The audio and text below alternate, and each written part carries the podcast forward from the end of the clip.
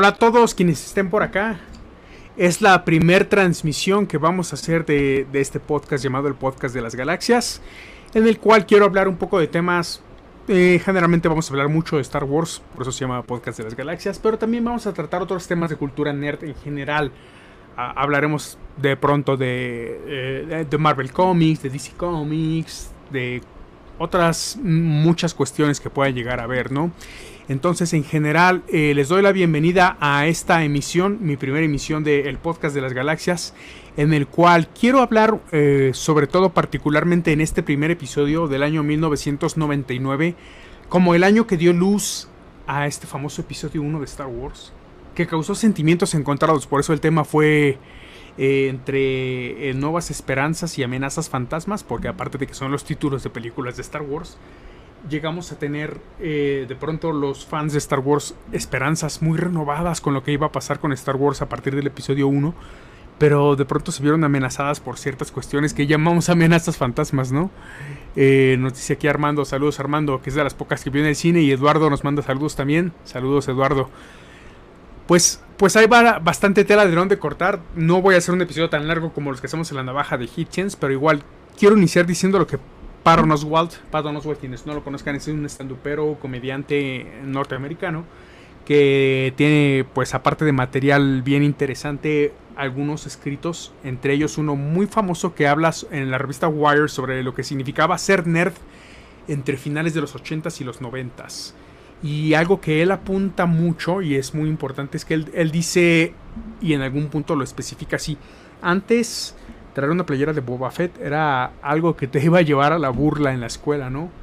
Y de pronto se volvió algo súper popular y veías a güeyes en el gimnasio con playeras de Boba Fett cargando pesas. Llegó un punto en el que la cultura nerd, y es algo de lo que vamos a hablar mucho en este podcast, eh, se volvió parte de la cultura popular. O sea, siempre estuvo de la mano de la cultura popular Star Wars y demás, ¿no? Pero, pero llegó un punto en el que se volvió tan popular y que se notó una diferencia y hay, una marcada diferencia que quiero apuntar. Por ejemplo, a mediados de los 90, a principios de los 90, a finales de los 80, en la escuela, quienes les haya tocado vivir esta época, recordarán mucho cómo tenías que esconderte si te gustaban las tortugas ninja, si te gustaba He-Man and the Masters of the Universe, si te gustaba Star Wars, porque a la gente popular no le gustaban esas cosas y las chicas te iban a rechazar por ser el nerd al que le gustaba esto, ¿no? Y en general la comunidad se iba a burlar de ti por coleccionar juguetitos y cosas así. Yo en persona lo viví.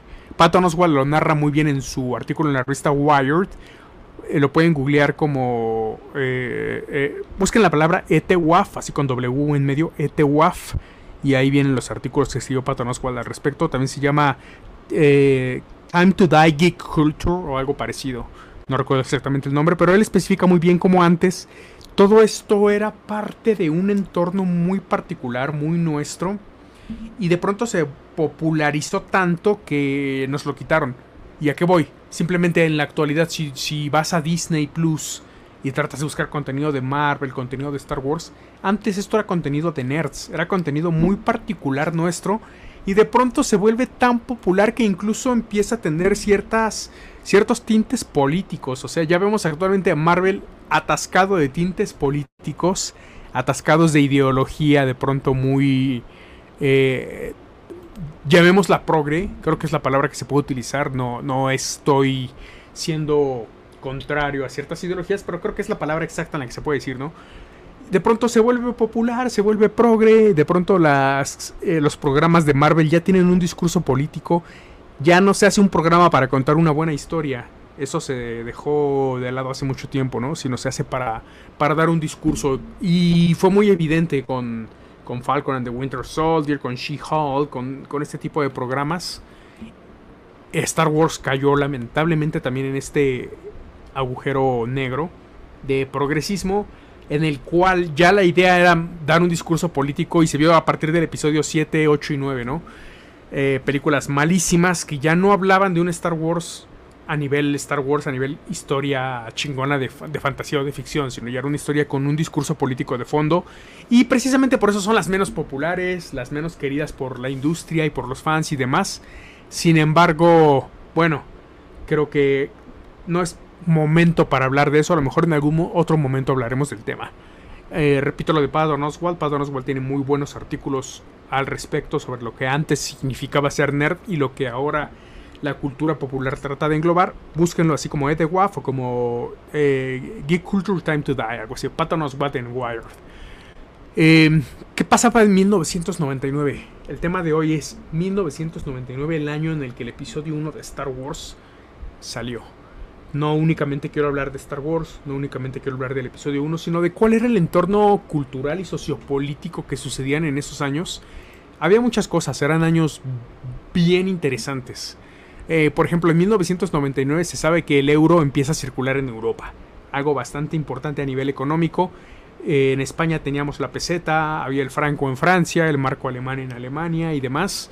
Sin embargo, a partir de 1999 se junta todo esto eh, y la economía cambia mucho porque se empieza a utilizar el euro. Es una de las cosas más importantes que pasan en 1999, la unificación de la moneda europea. Eran además, para otras cosas, años muy típicos. Queremos hablar de Star Wars, lo cual significa hablar de cine. Y para hablar de cine es fácil identificar una película de finales de los 90 porque son muy características de época. Tienen ciertas características tanto a nivel de grabación como a nivel visual, como a nivel de guion en varios niveles las películas de finales de los 90 son muy específicas. ¿Y qué pasa en 1999? Digo, un, poco, un poquito atrás de 1999 tuvimos Titanic, que fue del 98. Romeo y Julieta también con Leonardo DiCaprio del 97. Estas películas, eh, en donde sale Keanu Reeves, que son, no recuerdo el nombre exactamente, Speed creo que se llaman en inglés. Una es de un barco y otra de un auto que van a toda velocidad y tienen que mantener la velocidad para no explotar. En general, eh, el cine de finales de los 90 es muy particular y muy característico. Marvel eh, acababa de lanzar también sus primeras apuestas para, para verse un poco mejor en el cine, porque antes de esto, no sé quién, quién recuerde, quién haya visto, a principios de los 90 Marvel sacó unas películas terribles, terribles, que había sobre el Capitán América, Punisher, había una de Spider-Man de los 70s con Nicolas Hammond. Eran muy, muy malas las películas de superhéroes de Marvel. DC un poquito sacó la cara con, sobre todo el Superman de Richard Donner en los 70s, el Batman de... El Batman de... Em, de Tim Burton en los, en los 80s. Eh, un poquito como que DC sacó más la cara, pero Marvel hacía películas terribles. Entonces, el hecho de que en los finales de los 90 se pusieran un poquito las pilas le dieron un poco de atención al cine.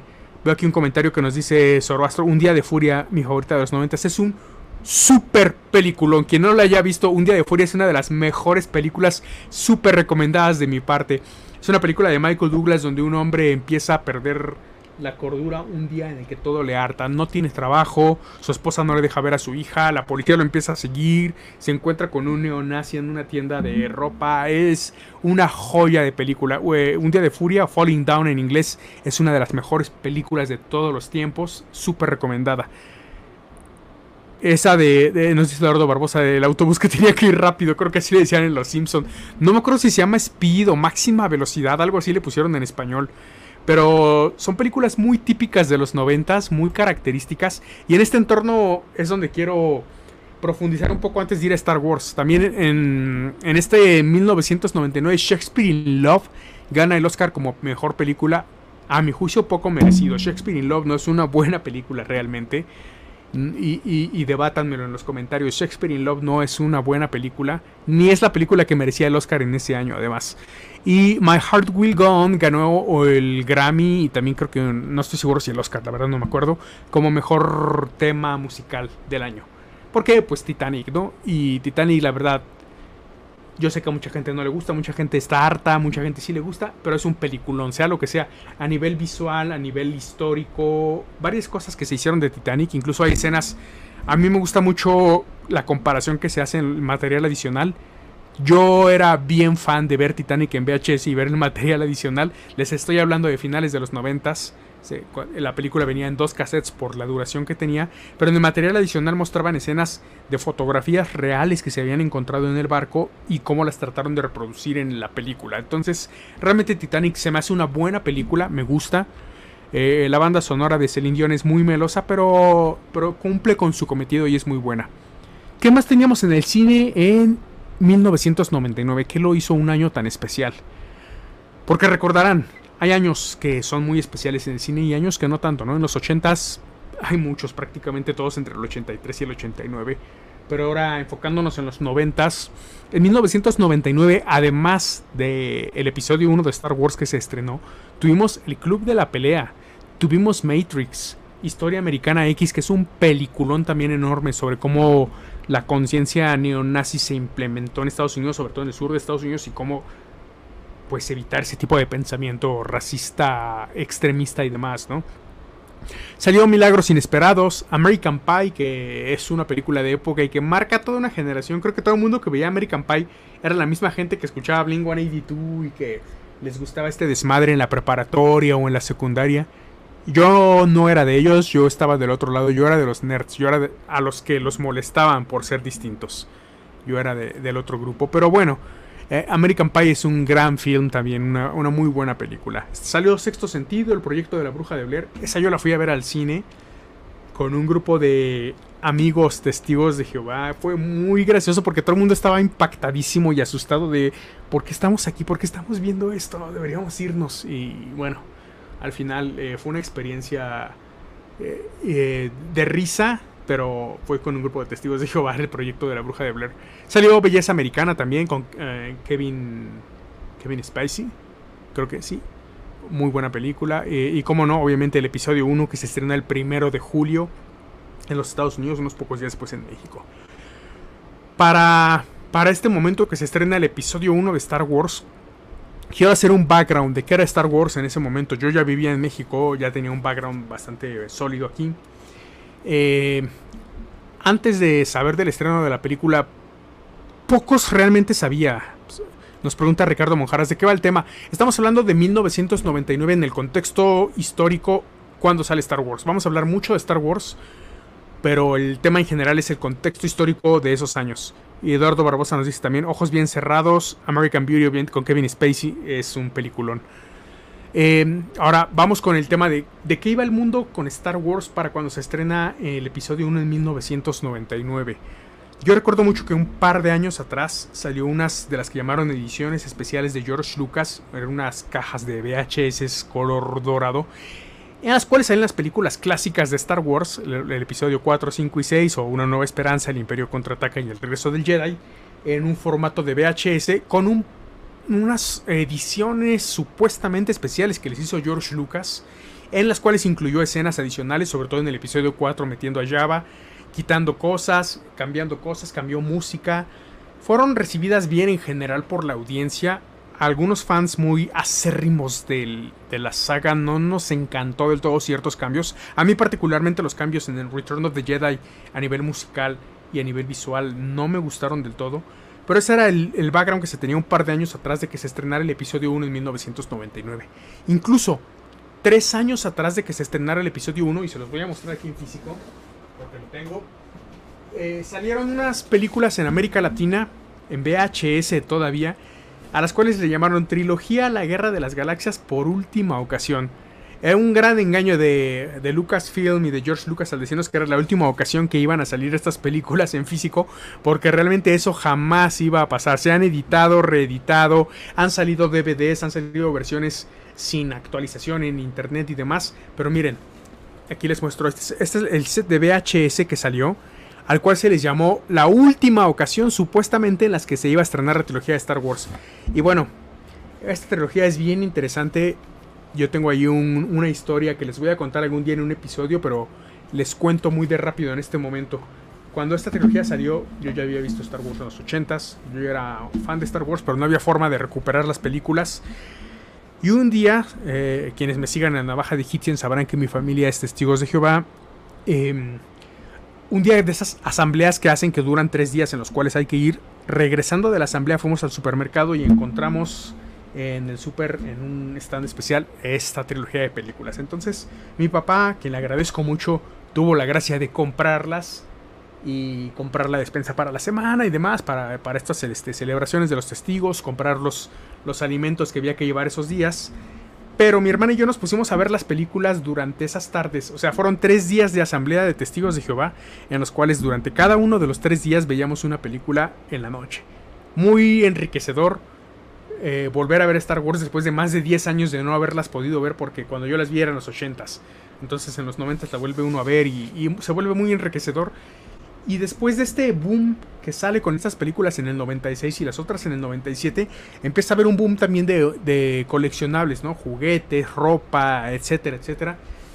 Pues eh, muy, muy agradable para quienes gustamos del fenómeno Star Wars. En ese momento era todo un cambio. Yo tenía poquitos juguetes de Star Wars de niño, no porque no me los hubieran comprado, sino porque ya habían pasado muchos años y había perdido, roto, no sé qué les había pasado a, muchos de ellos. Entonces eh, se, perdía un poquito como que la conexión con Star Wars para los 90 Ya habíamos tenido Jurassic Park, El Rey León, como que ya a nadie le importaba Star Wars hasta que vuelve a salir esta edición en VHS. Y eso pasa un poco antes, un par de años, unos tres años antes de que se estrene el episodio 1. Quiero leer un par de comentarios aquí. Eh, nos dice Ricardo Monjaraz. Eh, como soy un anciano amargado, yo también lo soy, tengo más de 40 años, soy un anciano amargado. Odié las precuelas, sí, y ese es el tema precisamente del que vamos a hablar. ¿Qué, qué fue el impacto que tuvieron las precuelas, no? Hasta que salió la última trilogía. Todavía no le gustan, pero ya no las odio. Igual, ya no las odio. A mí el episodio 3 en particular me gustó bastante. Ese eh, donde Anakin se vuelve Darth Vader, a pesar de del cringe que puede provocar ese no, el grito y demás, pero me gusta bastante en general el episodio. Y dice, yo todavía no entiendo la terquedad de Lucas de meter las escenas nuevas de Java el Hot con ese CGI tan espantoso. Claro, claro, es horrible lo que se ve en ese CGI en las nuevas versiones. Yo les cuento, yo no tengo esas versiones ni en VHS, ni en DVD, ni en digital, ni nada porque las odio. Odio esas versiones del 97. Tengo estas del 96, que son la cuando se reeditó sin cambios, únicamente remasterizada. Y tengo las versiones originales de los 80 ya digitalizadas. Las tengo, las tengo guardadas. Pero realmente esas del 97 no las tengo porque esa escena en particular de la que hablas de Java el Hot me resulta insoportable. Pero bueno, vámonos de vuelta a 1999. Eh, había un montón de cosas pasando alrededor, ¿no? ¿Qué, ¿Qué les puedo decir? Eh, para quienes gusten de los deportes, yo nunca fui un deportista en forma, jugué en fuerzas básicas de algún equipo de fútbol pero, y jugué básquetbol en la secundaria, pero nunca fui un deportista en forma. ¿Qué pasaba en los deportes en 1999? Eh, los Broncos de Denver ganaron el Super Bowl, los Yankees de Nueva York ganaron la Serie Mundial en, en, béisbol y Michael Jordan anunciaba su retiro de las canchas después de que vimos a un Michael Jordan increíble ganar tres títulos y luego otros tres títulos con los Chicago Bulls. Es, a mi juicio, el mejor basquetbolista de todos los tiempos, pero anunciaba su retiro en 1999. Ya hablamos un poco de esto de, los dos años anteriores en los cuales eh, se esperaba un poco más de Star Wars, ¿no? Entonces, se había hablado de la reedición especial de VHS, la expectativa alrededor por lo mismo en el mundo de Star Wars, para quienes fueran fans, eh, era bastante alta. Yo no sé quienes hayan vivido en la Ciudad de México en aquel entonces y conocían Comic Castle. Ahí se reunía la gente, eh, se reunían en diferentes puntos, pero Comic Castle era un punto particular. Y me acuerdo mucho porque ahí fui a comprar unos cómics del episodio 1 eh, que editó Marvel en algún momento. Sabemos hasta ese entonces que Lucas siempre apostó por la mercadotecnia. Eh, la expectativa por, por ello entonces alrededor del episodio 1 de Star Wars era muy, muy, muy amplia, ¿no? Esta mercadotecnia por la cual apostaba Lucas, que son juguetes, libros, cómics, ropa, todo lo que imaginen, estaba circulando ya meses antes del estreno de la película. Lo cual era bastante interesante porque cuando la película iba a ser estrenada, supuestamente los fans ya tendríamos un background de qué es lo que iba a pasar con Star Wars a partir del episodio 1. Y digo a partir del episodio 1 porque se supone que iba a marcar un antes y un después y eventualmente lo marcó. Eventualmente sí fue una diferencia lo que sucedió antes y después del episodio 1. Pero al final creo que eh, fue una, una especie de, de ACDC más bien negativo, ¿no? Me, me, comenta aquí Eduardo, yo recuerdo cómics del episodio, pero publicados por Dark Horse, sí. Lo, en general en Estados Unidos los publicó Marvel, como las estas precuelas antes de que saliera el episodio y luego Dark Horse publicó el que ya es de la película, ya basado en la película. De hecho, también Dark Horse publicó los de las películas clásicas de los episodios 4, 5 y 6, por ahí los debo de tener. No se los muestro porque de verdad no sé dónde están. Tiene poco que me acabo de mudar y entonces todavía hay cosas que no logro acomodar en su sitio. Tengo todavía un poco un desmadre en algunas cosas de mi colección, pero sé que los tengo. Y en México los entregaba una editorial que, de la cual merece un episodio completo por el auge y caída que tuvo Editorial Vid. Que no solamente trajo esto, sino trajo mucho de Marvel, mucho de DC, de una forma increíble y por cuestiones internas, peleas casi casi políticas, terminó desapareciendo. Algún día hablaremos de Editorial Vid en este espacio, creo que lo merece. Eh, y bueno, regresando al tema, el problema es que llega cuando, cuando hablando del episodio 1 nuevamente, el problema llega cuando se estrena por fin la película, porque regresando a esto que les hablaba del tono de la película de los noventas, muy como del estilo de, eh, de Six Sense o de películas de Tom Cruise y demás. Creo que un error que tuvo la película del episodio 1 y que a mucha gente hizo que no le gustara fue que tenía más un tono de películas de los noventas que un tono de películas de Star Wars. Vemos alguna especie de pastiche entre El regalo prometido y alguna película de Tom Cruise con mucho diálogo político. Eh, en algunos momentos hay escenas grandes, ¿no? Muy respetables y muy aceptables como la pelea con Darth Maul. Pero estos momentos se vieron opacados hasta cierto punto por el, exceso que hubo de escenas eh, sobre todo escenas infantiles de Anakin, ese momento, el ups, cuando se sube a la nave, las carreras pod. Creo que quienes hayan visto Star Wars lo saben, en las películas originales no hay escenas con niños. Lo más infantil que hubo en su momento y fue muy criticado fueron los Ewoks. Pero no hay escenas con niños y a pesar de que Star Wars es una historia de fantasía que le gusta a los niños, no había ese clic con poner personajes infantiles. Y lo que pasa en el episodio 1 es que de alguna forma George Lucas quiere llegar al público nuevo, pero también al público original. Y entonces es donde decide meter un personaje infantil. ¿Es justificado dentro de la historia? Sí. Pero al final eh, creo que no quedó bien con nadie. El público infantil encuentra la película sumamente tediosa y el público adulto encuentra la película sumamente infantil y no se llega a, ningún lado. Eh, la carrera, nos dice Eduardo Barbosa, está padre. Sí, es buena la carrera, es entretenida pero siento que hasta cierto punto le dieron un aire un poco más como de película infantil. Algo que habría hecho muy bien Steven Spielberg, porque Spielberg es un genio metiendo niños en las películas. Lo hizo en Indiana Jones, lo hizo en Jurassic Park, lo hizo en E.T. Si a Spielberg le pones niños en las películas, te va a hacer una genialidad de película con los niños incluidos. Pero creo que George Lucas, cuando sale el episodio 1, no lo sabe aterrizar del todo bien. Entonces, estas situaciones como la pelea con Darth Maul y demás, se ven opacadas por el exceso de escenas infantiles hasta cierto punto. Repito, no es que esté mal el utilizar escenas infantiles, pero hay que hacerlo como lo haría Spielberg. George Lucas le faltó un poco esa destreza y además hubo ciertas cosas como esta tontería de tratar de explicar los midiclorianos para explicar la fuerza. La fuerza es algo fantasioso, es algo místico, es algo que parte de la fantasía y de, de las ideas orientales concebidas cuando se estaba creando el episodio 4 que era el primer episodio en estrenarse en el cine, pero eh, tenía cierto encanto mitológico y místico. El tratar de explicarlos con una pseudobiología barata, como se hizo con lo de los midiclorianos, llega a ser hasta cierto punto bastante obtuso, ¿no? No sé, mucha gente se quejó de esto. A mí particularmente me parece una de las cosas más estúpidas que se pudieron hacer para tratar de explicar algo que no necesitaba ser explicado. La fuerza no necesita ser explicada. La fuerza es la fuerza en Star Wars. Es una especie de divinidad, es una especie de conexión. Y quienes nos conozcan saben que aquí en la navaja de Hitchens estamos en contra de eso. Pero estamos hablando de una historia de fantasía, no estamos hablando de la realidad. En una historia de fantasía es válido utilizar los recursos de forma eh, divina, como en este caso, porque estamos hablando de fantasía y por eso siempre apuntamos a que las religiones apuntan a la fantasía.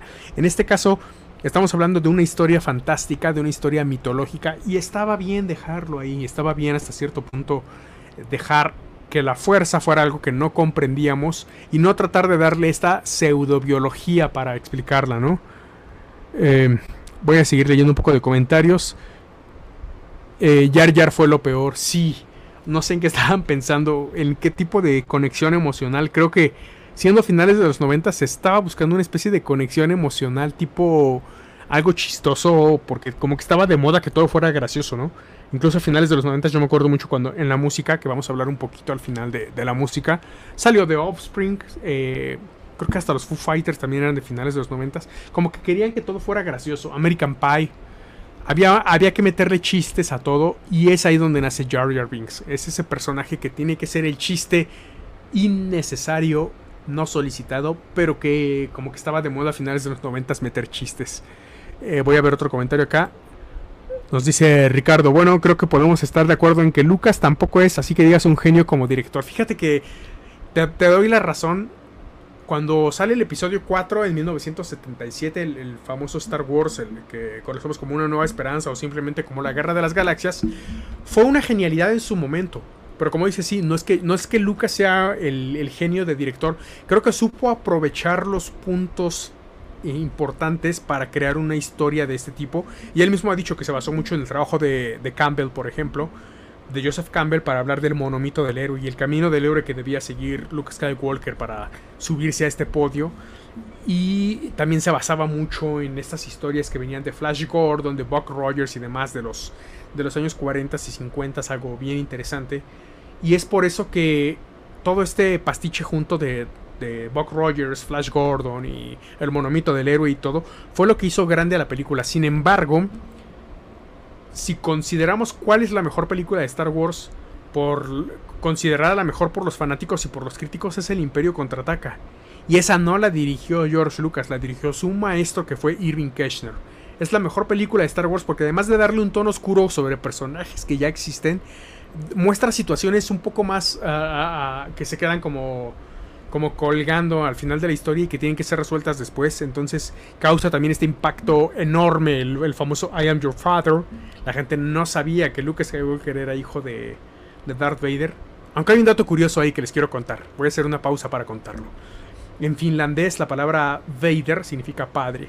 Entonces probablemente en Finlandia quienes estuvieran viendo la película Saben que father significa, o Vader, father, significa padre y probablemente alcanzaban a deducir algo al respecto. No quiero asegurarlo, no estoy seguro, no, puedo decir algo, pero era como un spoiler alert no iniciado. Veo otro comentario acá que nos dice... Em, uno de los mejores puntos de la fuerza es que era que cualquiera podía adentrarse en ella y manejarla sin un límite y ya llegaron a meter niveles como si fuera un aparato.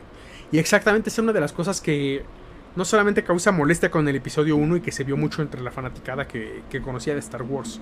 Creo que este punto se exacerba todavía más en el episodio 7 cuando de la nada Rey empieza a utilizar la fuerza como si fuera, no sé, eh, un celular, ¿no? Y que te dan el celular a la mano y lo configuras en unos minutos. Lo que pasa en esa película es irrisorio porque de pronto algo que requería entrenamiento de años lo hace una niña en unos segundos, en unos minutos, como si fuera a aprender a configurar un iPhone. Y también es obviamente malísimo lo que pasa con, con lo de los midichlorians y que ya se vuelve algo casi casi biológico y no, no de esta fantasía natural. Voy a seguir leyendo comentarios antes de adentrarme más en el tema. A ver, eh, uno de Philosophical Doctor, Hebrew History. Hello, nice direct. I'm watching it as a family. Greetings from Suecia. Saludos hasta Suecia, doctor. Eh, espero que te haya gustado el tema. Estamos hablando mucho de, Star Wars, pero sobre todo de cómo en 1999 se dieron las cosas que asentaron los puntos para que el episodio 1 fuera por unos lados un éxito comercial, pero por otros lados una decepción para los fanáticos de Star Wars, ¿no? Los Foo Fighters son de mediados de los 90. Gracias, Eduardo. Sí, no, recuerdo exactamente cuándo salieron. Yo era. yo nunca fui fan de Nirvana, la verdad. En esa época, en cuanto a Grunge, yo era súper fan de Soundgarden. Hasta la fecha soy súper fan de todo lo que tenga que ver con Chris Cornell. Pero de mediados de los 90 en adelante yo me volví muy Britpopero. Entonces escuchaba Britpop, Sweet, eh, The Bear, Oasis, Blur. Me, me, costaba oír a Blur, la verdad, porque como eran enemigos de Oasis y yo era súper fan de Oasis, de pronto me costaba trabajo, sin embargo sí apreciaba su música. Y, y, The Verb, ah, me, acuerdo mucho de The Verb, tuvo este grandísimo trabajo a finales de los 90, desde el 98, su disco Urban Hymns, eh, himnos urbanos. Creo que es uno de los mejores discos en la historia de la música británica y del Britpop en general, pieza por pieza. Si a alguien le gusta este género musical, vayan y escuchen eh, Urban Hymns de The Verb. Es una de las mejores cosas que pudieron existir en la historia musical de, esta época, precisamente de finales de los noventas. Eh, Jar Jar no era gracioso de ninguna manera, es lo peor, nos dice Ricardo. Exactamente. Era cringe, como se dice actualmente. No, no, no era gracioso, era molesto más que otra cosa, ¿no? El Imperio contraataca es la mejor. Tuvo un director, exactamente, Irving Keschner, siendo quien ha hecho una de las mejores direcciones a nivel Star Wars. Creo que aparte de él, a mí mm, eh, lo que se hizo con Rogue One me gusta mucho como película. Creo que la puedo considerar una gran película de guerra y al estar involucrada con Star Wars, es una gran película de guerra de Star Wars. Entonces, me, gusta mucho el tono de Rogue One. Obviamente, el Imperio contraataca es la, la, la mejor. Eh, sigo leyendo comentarios. George Lucas se quedó encasillado en Star Wars, pero sí tiene cosas chidas pero pocas como THX y American Graffiti son buenas y también tiene el guion de las películas de Indiana Jones. Claro, claro, Indiana Jones son joyas. Eh, THX y American Graffiti son buenas. American Graffiti me parece un poco mejor. THX es un poquito... Para quienes no gusten del cine de género, va a resultar un poquito tediosa. Pero sí, sí es bueno el cine que hace. Sin embargo, lo que hizo Irving Keschner con El Imperio Contraataca fue una joya. O sea, realmente y eh, innovó completamente la idea de Lucas en cine casi, casi de culto, casi de arte, se podría decir, ¿no? Sue Palpatine, sí, esa es a la que me refiero, Sue Palpatine, alias Rey. Em, las precuelas al menos tienen buenos momentos, pero la nueva trilogía, nueva ni eso, ya hasta se me olvidaron. Creo que un problema que existe con la nueva trilogía, a diferencia de las precuelas, es que las precuelas querían contar una historia. Y era la historia de Anakin Skywalker convirtiéndose al lado oscuro. Mientras una película de cualquier tipo y de cualquier género quiera contar una historia, va a ser una película que puede ser buena para algunos, puede ser mala para otros, pero va a tener algo rico, va a tener algo que contar. El problema con las nuevas películas, el episodio 7, 8 y 9, es que no querían contar una historia. Lamentablemente querían dar un discurso político. Querían involucrarse con todo este problema de la, de, de la igualdad y de la inclusión y demás. Que no digo que esté mal, pero hay que saberlo hacer y algo que tanto Star Wars como Marvel no supieron hacer fueron estos casos de inclusión y, de cuestiones de género y demás. Entonces, las películas 7, 8 y 9, estas las que famosas de Rey y de Kylo Ren, van más de un discurso político, politizado de parte de Disney, que de una historia que contar. Entonces son por eso es que, que, se te olvidan. Nadie recuerda de qué se tratan. Porque todo el mundo recuerda que se tratan de una cosa. Demostrar a Rey que por el simple hecho de ser mujer va a ser el personaje chingón. Y demostrar que todos los hombres heterosexuales blancos, porque si se dan cuenta, toda la gente del Imperio caen en ese, en ese término, son malos sea eh, General Pete, sea eh, Kylo Ren y demás, se trata de hacer ver cuestiones y divisiones políticas, no se trata de, de, meter personajes de cierto género, de cierta raza y demás, únicamente por meterlos y no por darle una riqueza a la historia. Ese es el por qué las nuevas películas de Star Wars se fueron al carajo y perdieron esta visibilidad. Creo que es algo que, sin dejar de lado la idea de la inclusión, hicieron muy bien John Favreau y, y en el Mandalorian, por ejemplo porque te, causan una historia que de verdad parece una historia de Star Wars, que de verdad se trata de una historia de Star Wars y que tiene un contexto sin tener que meterte la ideología de, calzador de a huevo. Y aún así hubo cosas, ¿no? Como el despido de Gina Carano, del cual hablaremos en algún momento, eh, pero está bien hecho. La diferencia es que no te quieren vender un discurso para venderte una idea o una historia, sino que te crean una historia en la cual a lo mejor de pronto se filtra un poco de ideología de un discurso y digo, eso no está mal. La idea es que te quieran vender un discurso y que para eso te inventen una historia y es uno de los grandes errores en los que han caído Star Wars y Marvel en los últimos años. Eh, eh, eso sí, es por lo cual las nuevas películas nadie las recuerda, ¿no? El primero de los discos de los Fighters es del 95. Ok, gracias. Yo los empecé a escuchar como hasta el 98, 99. Sobre todo por MTV. Rogue One es muy bueno y el final es épico. Es una joya de película. Está al nivel de Rescatando al Soldado Ryan a mi juicio. I'm glad to know that there is new blood in atheism, and I am surprised at how strong this movement is in Latin America. Up critical thinking. Eh, gracias, Philosophical Doctor Hebrew History. Eh, hacemos lo que podemos. De pronto es difícil eh, tocar estos temas con los background culturales que existen, pero se hace lo que se puede y lo vamos a seguir haciendo porque creo que es algo importante que, darle a la gente, ¿no? Tal vez quisieron hacer eso al principio en las precuelas, pero todo se volvió un intento desesperado por salvar el barco que ya estaba hundido. Sí, definitivamente así, así sucedió en estas precuelas. Gina Carano esta orate ya se estaba saliendo de control. También sí, pero no siento que el hecho de despedirla de un programa en el cual no estaba mostrando ideología política sea una, una solución. Ella en el programa, en, The Mandalorian, hacía su parte, lo hacía muy bien, era un buen personaje. Lo que haga en su vida privada, creo que siempre, y es algo que nos dice mucho Vasco de Herejes, el podcast, que, que es bien fan de Diego Maradona, y yo también y de pronto nos cuestionan mucho de qué, pero este Maradona esto en su vida, Maradona esto en la... Eh, y algunos escritores también nos dicen, ¿no? Eh, la obra siempre hay que separarla del artista. En el caso de Gina Carano, como artista y como eh, representante de un personaje de Star Wars, no estaba haciendo nada malo, lo estaba haciendo bien. Lo que haga en su vida privada, creo que lo que diga, su discurso y demás, puede ser criticado, puede ser debatido.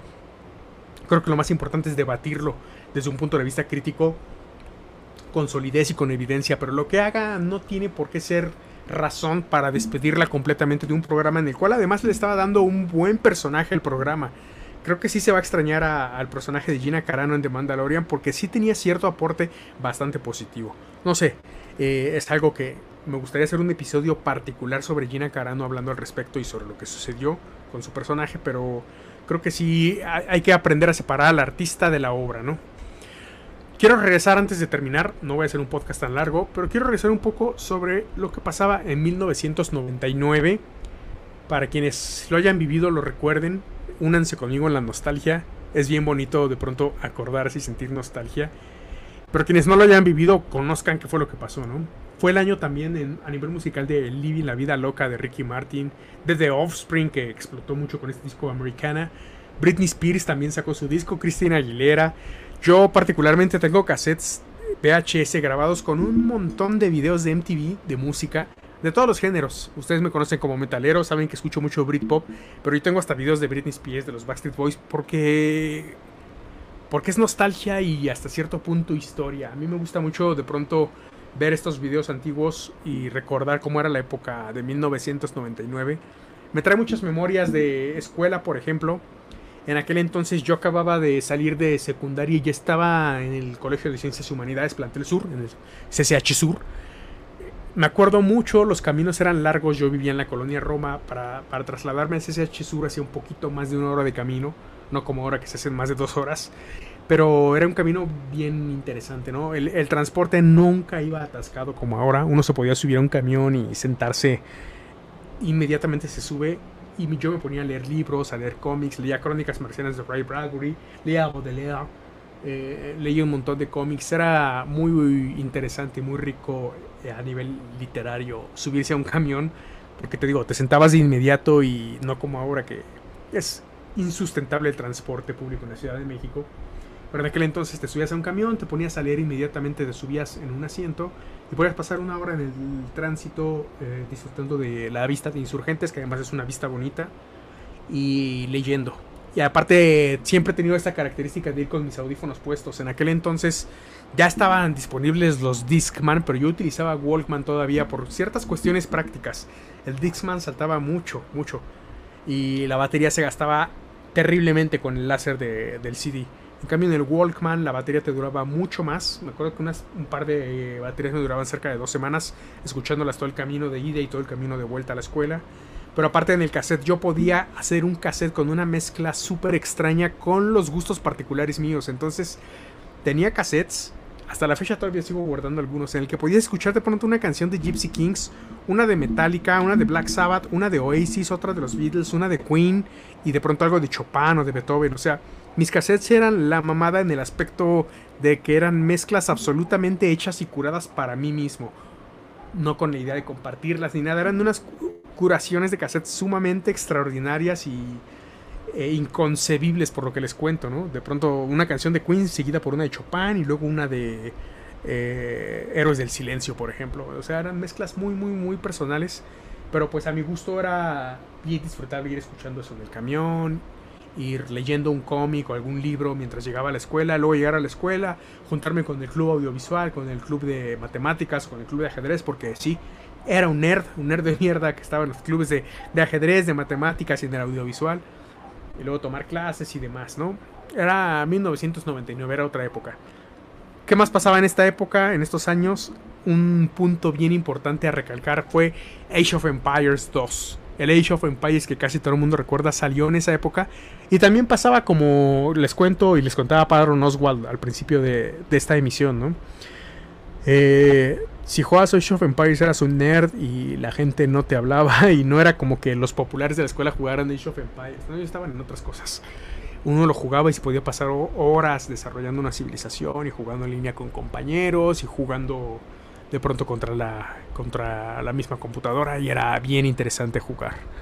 Voy a ver un poco más de comentarios y seguimos con el tema. En el 99 la vecina de mi mamá andaba espantadísima porque a fin de año habría tres días de oscuridad. Había un montón de, de mitos bien pendejos sobre el fin de año. El Y2K también fue algo bien importante cuando supuestamente las computadoras tenían que tener esta vacuna contra el Y2K porque cuando acabara 1999 iban a regresar a 1900 y es cierto, había estos sistemas informáticos que una vez acabando 1999 no tenían la programación para irse al año 2000. No existe un año 2000 en su programación, sino que se regresarían a 1900.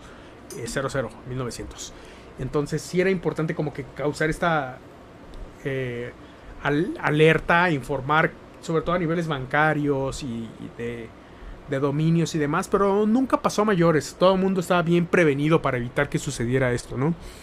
Al final el Y2K fue más un, una leyenda que sí podía pasar, pero fue más una leyenda porque todo el mundo estaba preparado para ello. Ahí andaba los últimos de diciembre buscando velas benditas que porque esa luz no se apagaría. Es lo que pasa normalmente con las creencias, ¿no? La, gente suele tenerlas y de este tipo de forma. Y nos dice Ricardo, yo también hacía eso con mis cassettes y CDs. Chócalas, estamos para que nos pongan en un museo. Exacto, sí, güey. Eh, la verdad a mí, yo compraba CDs, tenía un montón de CDs de Metallica, de Oasis, de que más me gustaba mucho en esa época, Queen, tenía de algunos de Iron Maiden, compré un par de Cannibal Corpse. La verdad nunca me gustó tanto Cannibal Corpse, los compré por las portadas porque estaban muy impactantes. Tenía varios CDs, muchos CDs, y mi hermana tenía los suyos, de los cuales reconozco, me gustaban algunas canciones que las llegaba a copiar, no sé, dos, tres canciones de, de, La Oreja de Banco, cosas así. Sin embargo, eh, los cassettes eran una mezcla, un pastiche absoluto de un montón de cosas, de música de mis papás, de música mía. Pero era más cómodo al final, te duraban más las baterías en el Walkman, no saltaba. Eh, portar cassettes era un poquito más cómodo que portar CDs que además se rayaban y demás.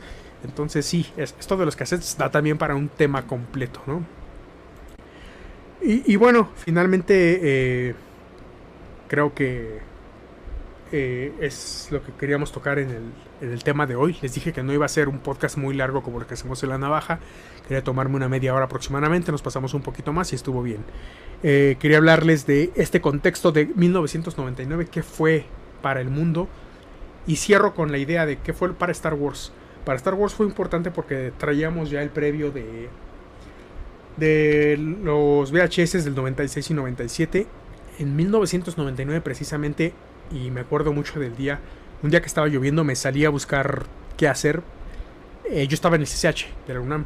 La UNAM estaba en huelga, no sé quiénes recuerden esto, pero era horrible estar todo el puto día en la casa sin tener nada que hacer y sin ir a la escuela. Entonces me salí a caminar, me salí a dar la vuelta a ver qué pasaba y me topé con una tienda que era de discos, ropa, música, VHS, coleccionables, juguetes, de todo. Una tienda bien rara que existía y se llamaba el Rock Shop. Lamentablemente ya no existe. Se encontraba sobre Avenida Insurgentes. Me metí a la tienda, me puse a husmear a ver qué, encontraba y encontré por primera vez las figuras que llegaban del episodio 1 de Star Wars a un precio sobrevendido, en aquel entonces eran 150 pesos, que era como, no sé, unos 500 pesos de ahorita, la verdad estaba sobrevendido el precio, pero me encontré con las figuras del episodio 1 y me hice de un par, que son, eh, aquí los, los, muestro en pantalla, Obi-Wan Kenobi, interpretado por el Iwan McGregor, que todos vimos en Trainspotting, y que por eso me causaba cierta curiosidad conocer a este nuevo Obi-Wan, y a Darth Maul, el villano, sumamente intrigante, porque además, como pueden ver, la, la caja de, la, de estas figuras incluye aquí a, a Darth Maul como, el, como un personaje muy, muy principal. Entonces fue bien interesante verlas por primera vez en los anaqueles y decir, pues ya se siente esto de Star Wars, ¿no? Ya se siente la vibra Star Warsiana, ya se siente, ya están vendiendo juguetes en las tiendas, ya hay revistas en los puestos de periódicos, que es otro tema al que voy antes de cerrar. Hubo una revista que salió en junio, me parece que fue aquí la tengo, en mayo de 1999, que hablaba sobre la trilogía en general de Star Wars, de qué se trataba, de qué iba y demás. Es esta, la revista Somos, que se editaba en México. No sé si siga existiendo. En acá atrás trae un anuncio de un Chevy. Qué, bonitos eran los anuncios de los noventas. Un Chevy además era, uno como estudiante era de, güey, no mames, papá, cómprame un Chevy, por favor, para ir a la escuela. Yo no lo tuve. Sé, sé de gente que sí lo tuvo, pero, pero era como el auto de estudiante en forma, ¿no? Y bueno, esta revista en general, yo la compré y la, la, la seguí leyendo y releyendo por años, porque no únicamente habla de Star Wars, o sea, sí, te cuenta al principio de qué se tratan las películas. Incluye una parte editorial que me encanta, en la cual las personas que escribieron la revista hacen una especie de dedicatoria hacia George Lucas de, de está muy chingón lo que hiciste con Star Wars. Y se agradece, ¿no? Nos habla un poco de cada una de las películas, de Una Nueva Esperanza, El Imperio Contraataca, de qué se tratan, errores de producción que hubo, curiosidades y demás. Pero algo que a mí me gustó mucho de esta revista y que la uso como referencia incluso para algunos temas, es que aparte del anecdotario de las películas de Star Wars, trae un par de temas, no, no sé si un par un poco más, de temas eh, importantísimos, ¿no? Sobre, sobre cosas que nos interesan a quienes somos fans. Trae este en particular que me gusta, que es eh, sobre eh, el tema, dice, el insaciable gusto por las figuras de acción. Y empieza a hablar de un fenómeno que se dio a finales de los 90 precisamente con el episodio 1, que es el coleccionismo entre adultos. Cuando yo era niño y salieron las figuras de Jurassic Park eran juguetes para niños, igual en los 80s con las de Star Wars. Pero con el episodio 1 en 1999 se dio mucho un fenómeno en el que los adultos empezaron a comprar juguetes. Incluso hubo reportajes en CNN sobre estas tiendas Toys R Us en Estados Unidos en el que había gente formada desde noches anteriores para poder comprar las figuras. Lo mismo nos hicieron en 2015 con las del episodio 7 y fue un fiasco. Admito que en 2015 sí caí y compré en Amazon un montón de figuras de las cuales me arrepiento de haber comprado porque no me gustó la película. Pero creo que a mucha gente le pasó lo mismo en el 99, ¿no? La gente se agalopaba en las puertas de, de los locales, de los negocios de juguetes para comprar todos los juguetes posibles, toda la colección disponible de figuras del episodio 1. Aunque al final no nos gustaran personajes como Jar Jar Binks, como el Anakin Niño y demás. Creo que todos caímos un poco en ese truco de, de mercadotecnia y este artículo habla muy bien de cómo empieza a darse el fenómeno del coleccionismo entre adultos. Y, bueno, ya al final algo que encuentro sumamente interesante y que algún día haré episodio sobre esto es que nos habla, dice, y cito, los otros héroes de las galaxias. Aquí nos habla de otros personajes que aparecían en el cine y que influyeron eh, enormemente en George Lucas, ¿no? Como como Buck Rogers, eh, el Capitán América muy del pasado, eh, Flash Gordon, el fantasma, ese fantasma de los defensores de la Tierra, los mismos defensores de la Tierra. Y nos hace también en otro artículo de esta revista un breve recuento de los robots en el cine. Me encanta este artículo porque habla de la historia del robot en el cine desde tiempos inmemorables, desde los años 30 hasta Citripio, Terminator y demás. Y luego al final tenemos un artículo que también me gusta mucho. Hace unas entrevistas con Liam Neeson, con Iwan McGregor.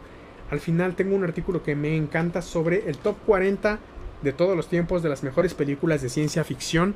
Este top 40 obviamente es hasta 1999, pero habla de películas increíbles como obviamente Terminator, habla de algunas que se llaman Dark Star, Starman, habla de Cocoon, eh, las de Mad Max, Godzilla, El planeta de los simios, obviamente Depredador, La máquina del tiempo de, George Wells de 1960. O sea, realmente habla de cine de culto, de cine de culto de, ciencia ficción. Por allá está alguien de Ridley Scott también. Hablando de Ridley Scott, le mando un gran saludo a, un fan de Ridley Scott que, probablemente nos esté viendo en este momento y que quería ver a alguien la semana pasada y estábamos hablando de ello eh, offline. Habla de Blade Runner, Metropolis, eh, y obviamente considerando una de las mejores películas de todos los tiempos, 2001, Odisea del Espacio. Entonces, esto era lo que había en los puestos de periódicos. Esto es lo que había en las jugueterías. En las tiendas de ropa de pronto había una que otra cuestiones, ¿no? Con ropa de, Star Wars. Eh, sí, Eduardo Barbosa. Star Wars también tiene eh, mucho, mucha influencia de un cómic llamado Valerian. Respecto a Valerian, les quiero recomendar que si lo van a leer, por favor lean el cómic y eviten a toda costa la película con cara de Levinch y con Rihanna. Eh, háganse un favor y lean el cómic que es muy bueno, pero también háganse otro favor y eviten a toda costa la película que es extremadamente mala. No es algo recomendable. Eh, si alguien puede devolver el tiempo, yo pediría que me devuelvan las dos horas que, perdí en esa película, ¿no? Em, quiero leer un par de comentarios antes de cerrar. Eh, nos dice Ricardo Ahí el ratón de Disney paró las orejas y vio que pronto los viejos seríamos el mejor mercado. Sí, y sabía que George Lucas era un eh, genio de la mercadotecnia y hasta la fecha siguen saliendo y saliendo y saliendo cosas. Me prometí a mí mismo dejar de comprar pendejadas y comprar cosas repetidas. Les muestro mi última pendejada de cosas repetidas que compré que me encanta con toda la vida, que es esta figura del Mandalorian estilo vintage. Eh, quienes puedan verla, esta figura está hecha casi casi con el mismo molde del Boba Fett de, los 80s. Eh, las figuras vintage de Star Wars tienden a parecerse a las figuras de los 80s, incluso en el empaque. Y esta es mi última pendejada que no debí de haber comprado que compré, pero bueno, les cuento un poquito más antes de irnos. Ese Mandalorian cuesta alrededor de 300 a 500 pesos en general, pero hubo una oferta relámpago en Mercado Libre y me costó 74 pesos una noche. Eh, lamentablemente no compré más porque no me dejó el sistema, hubiera sido bueno para revender. Pero una figura de 500 pesos me salió en 74 pesos. Entonces, ahí justifico la pendejada de una figura que tengo repetida al cansancio. Creo que Mandalorians tengo más de 10. Entonces, eh, se entiende hasta cierto punto, ¿no? Eh, últimos comentarios que leo antes de, irnos. Eh, Ricardo nos dice: En mi rancho no llegaba nada de, de eso. Hasta el día de hoy no tenemos más que una librería. No hay tienda dedicada a cómics ni juguetería. Me perdí de muchísimas cosas. Qué, qué feo me imagino cómo debió sentirse. Eh, también donde yo crecí, nací, era un poquito similar la situación.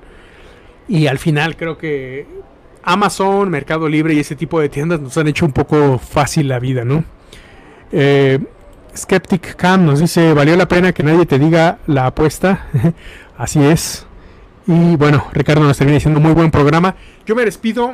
Eh, este fue el episodio primero que hicimos sobre Star Wars, sobre cultura nerd en general. Les digo, no va a ser el único tema que se trate de Star Wars, aunque hay muchísima tela de dónde cortar.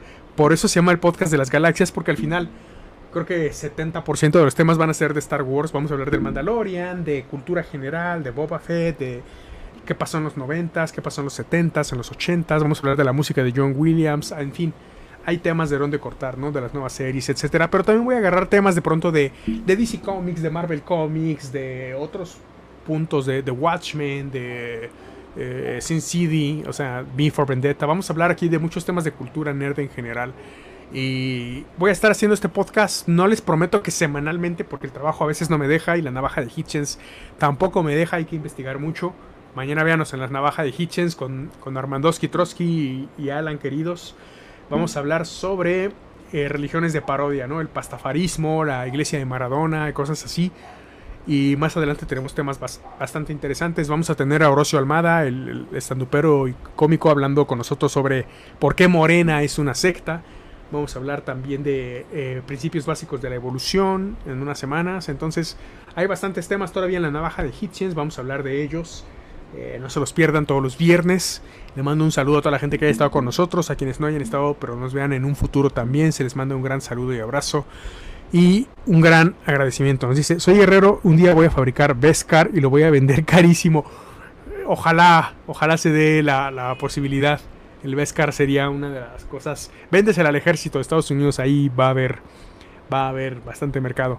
Flying Spaghetti Monster también está, obviamente está súper eh, presto, ¿no? Para el día de mañana que vamos a hablar de estas religiones parodia, Flying Spaghetti Monster y demás. Entonces, muchas gracias a todos los que hayan estado aquí en vivo. Gracias a los que vayan a estar a futuro.